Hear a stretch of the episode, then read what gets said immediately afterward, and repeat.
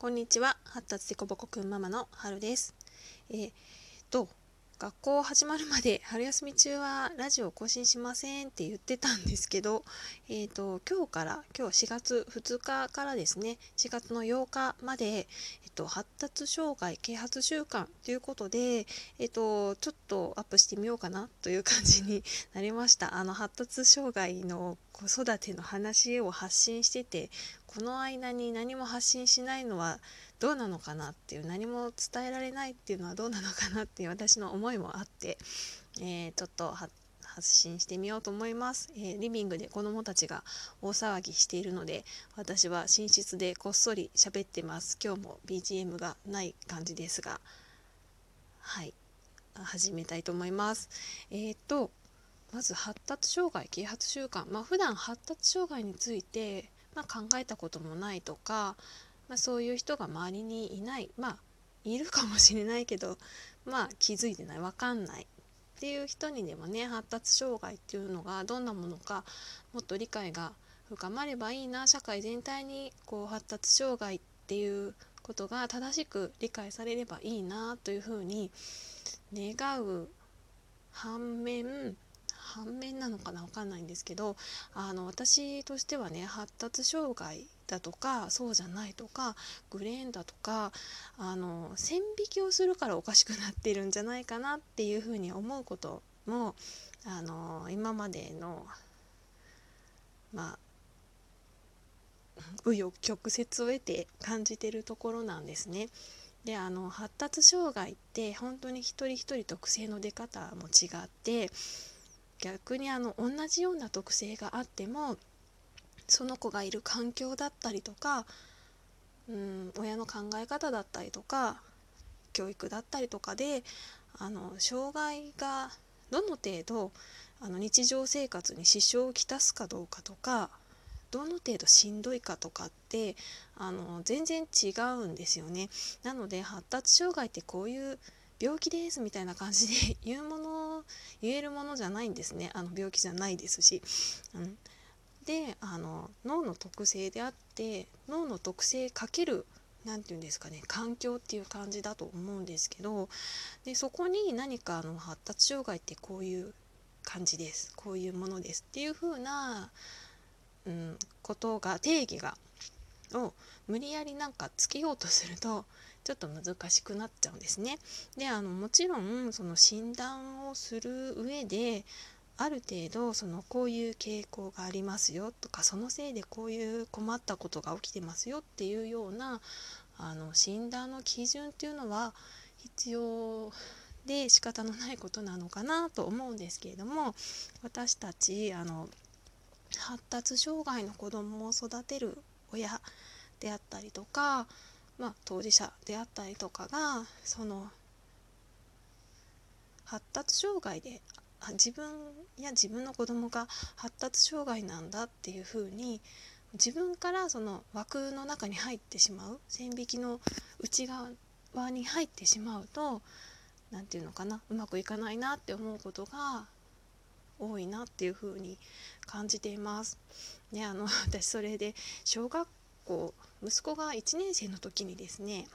うんと、まあ、赤ちゃんの時からまあ、子供同士も知ってて私親同士もママ同士も仲良しねっていうような 友達がいるんですけどその子にですね、えーと、発達障害のことをもうちょっと理解したいからまたいろいろ話聞かせてねって言われてたんですけどあの2年生に上がる時にまあ、あのうちの子の特性の話とかいろいろあるからあのサポートシートを学校に持っていくって言われた時にあ言った時にあの学校で問題行動を起こしてないのになんでなんか先生に配慮お願いしに行くの？それってなんか過保護なんじゃないの？みたいなぐらいのニュアンスで言われたことがあってであのその程度の理解だったんだみたいな。多分そのお母さんはすごく厳しめなおか育てられ方をして多分自分も割と人に迷惑をかけてはいけないみたいなところが多分すごくすごく価値観として強いんだと思うんですけど人に迷惑かけてないのに何の配慮をお願いしに行くんだろうっていうことをなんか聞かれた時にすごいびっくりしてえ迷惑かけてなかったらこっちが発達障害、まあ、特性を持ってる方が例えば聴覚過敏だったりとか味覚過敏でどうしても食べられないものがあるとかそういうふうになんか本当にもう生理的に無理みたいなことを我慢しなきゃいけないのかっていう話ですごいびっくりしてしまってそれってあの目がね視力が悪い子がなんか目がちょっと見えにくいので前の席にしてくださいとか眼鏡かけさせてくださいって言った時にえなんでそんなお願い先生にしに行くのって言ってるのと多分同じだと思ってすごいびっくりしたんですね。と同時にあの世の中には まだまだそういう理解のない人がたくさんいるでいてでもその中でまあ、生きていかなくちゃいけない少しずつでも、まあ、あの自分たちの環境をね整えこう自分の子が幸せに生きられる環境を整えて方法を考えて、まあ、その中で生きていかなきゃいけないんだなっていうのをすごく 痛感したんですね守ってばっかりじゃいられないんだっていうのをすごく痛感したんですね。で守ってばっかりじゃいられないって分かったらあの親としてはやっぱり何て言うのかな発達障害だっていう殻の中に入ってるとやっぱちょっとそれは難しいんですね。あのその殻を破って交わっていかないと多分難しいのかなっていうふうに思ってあの日々考えながらやってます。であのもう一つその殻を破ったらいいのにっていうかあの発達障害だとか定型発達だとかグレーだとかっていう線引きをなくしたらいいのになって思うのにはもう一つ理由があってえっ、と発達障害の、まあ、上の子が自は発達障害という診断を受けていろいろ療育を受けてきたんですけど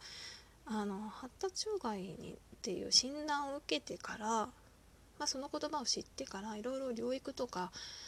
ネットで調べたり本で読んだり、まあ、療育に通って先生に聞いたりとかっていうふうにいろいろ子育てについて学ぶ中でその子育てって普通に全ての子供に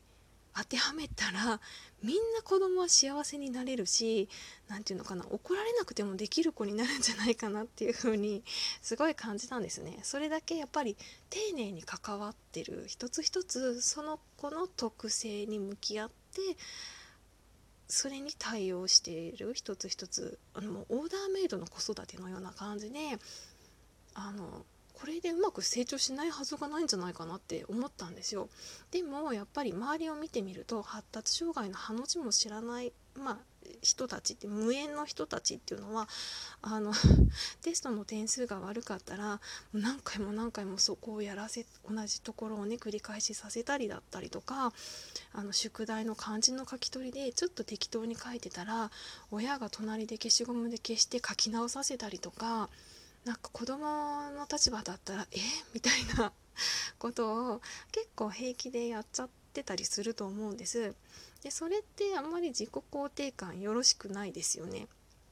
子供にとって自己肯定感が育まれるかどうかって言ったら絶対無理だと思うんですね。でそうやってなんかこう親との関係もなんか親子の関係もギスギスしてしまったりとか、まあ、自己肯定感が低かったりっていう子は適発達の子にもすごく多い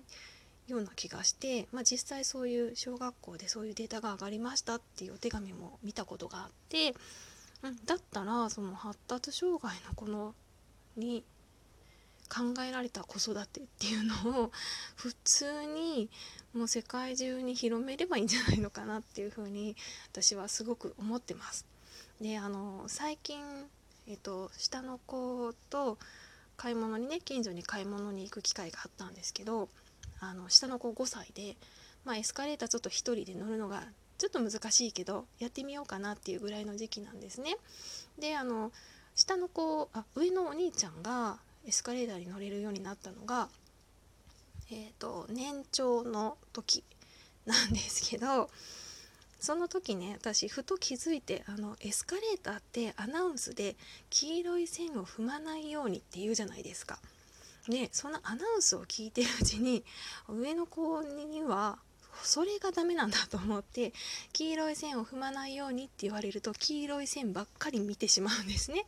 じゃあいつ乗るんだっていうことが言われてないんですよ。なので私はねあのお兄ちゃんの時に足をとりあえずそのステップの上にこうちょっと浮かせて待機させるんですね。待機させて浮かせといてねって言ってで黒いところが来たら足を下ろしてごらんっていう風に言ったら一発で成功してそれから乗れるようになったんですね。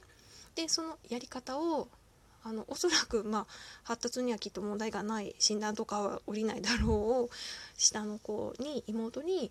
あの昨日教えたらですねやっぱり乗れるようになったんですよ。でそれってあの発達障害の子の子育てでこういう特性があるからこういうふうにこの子には言った方がいいなとか書いて教えてあげた方がいいなっていうふうに今まで考えてきたことを上の子でうまくいったからあじゃあ下の子でもちょっとやってみようと思ったらすごくうまくいった事例だったんですね。でこんな風にあの定型発達の子に当てはめてもすごいスコーンとうまくいくようなことってたくさんあると思うのでそこはこれは発達障害向けとか これは定型発達向けとかいちいち一個一個線引きしないでなんかもうみんなできることできないこと好きなこと苦手好きじゃないこと得意なこと苦手なことっていうのがあるのが人間だからその程度の差があるだけだっていうふうに考えて子育てしていけたらなっていうふうに思っています。はい、発達障害の垣根っていうのを線引きっていうのをなくしていけたらいいなと思います。はい、今日はこの辺で終わりたいと思います。ありがとうございました。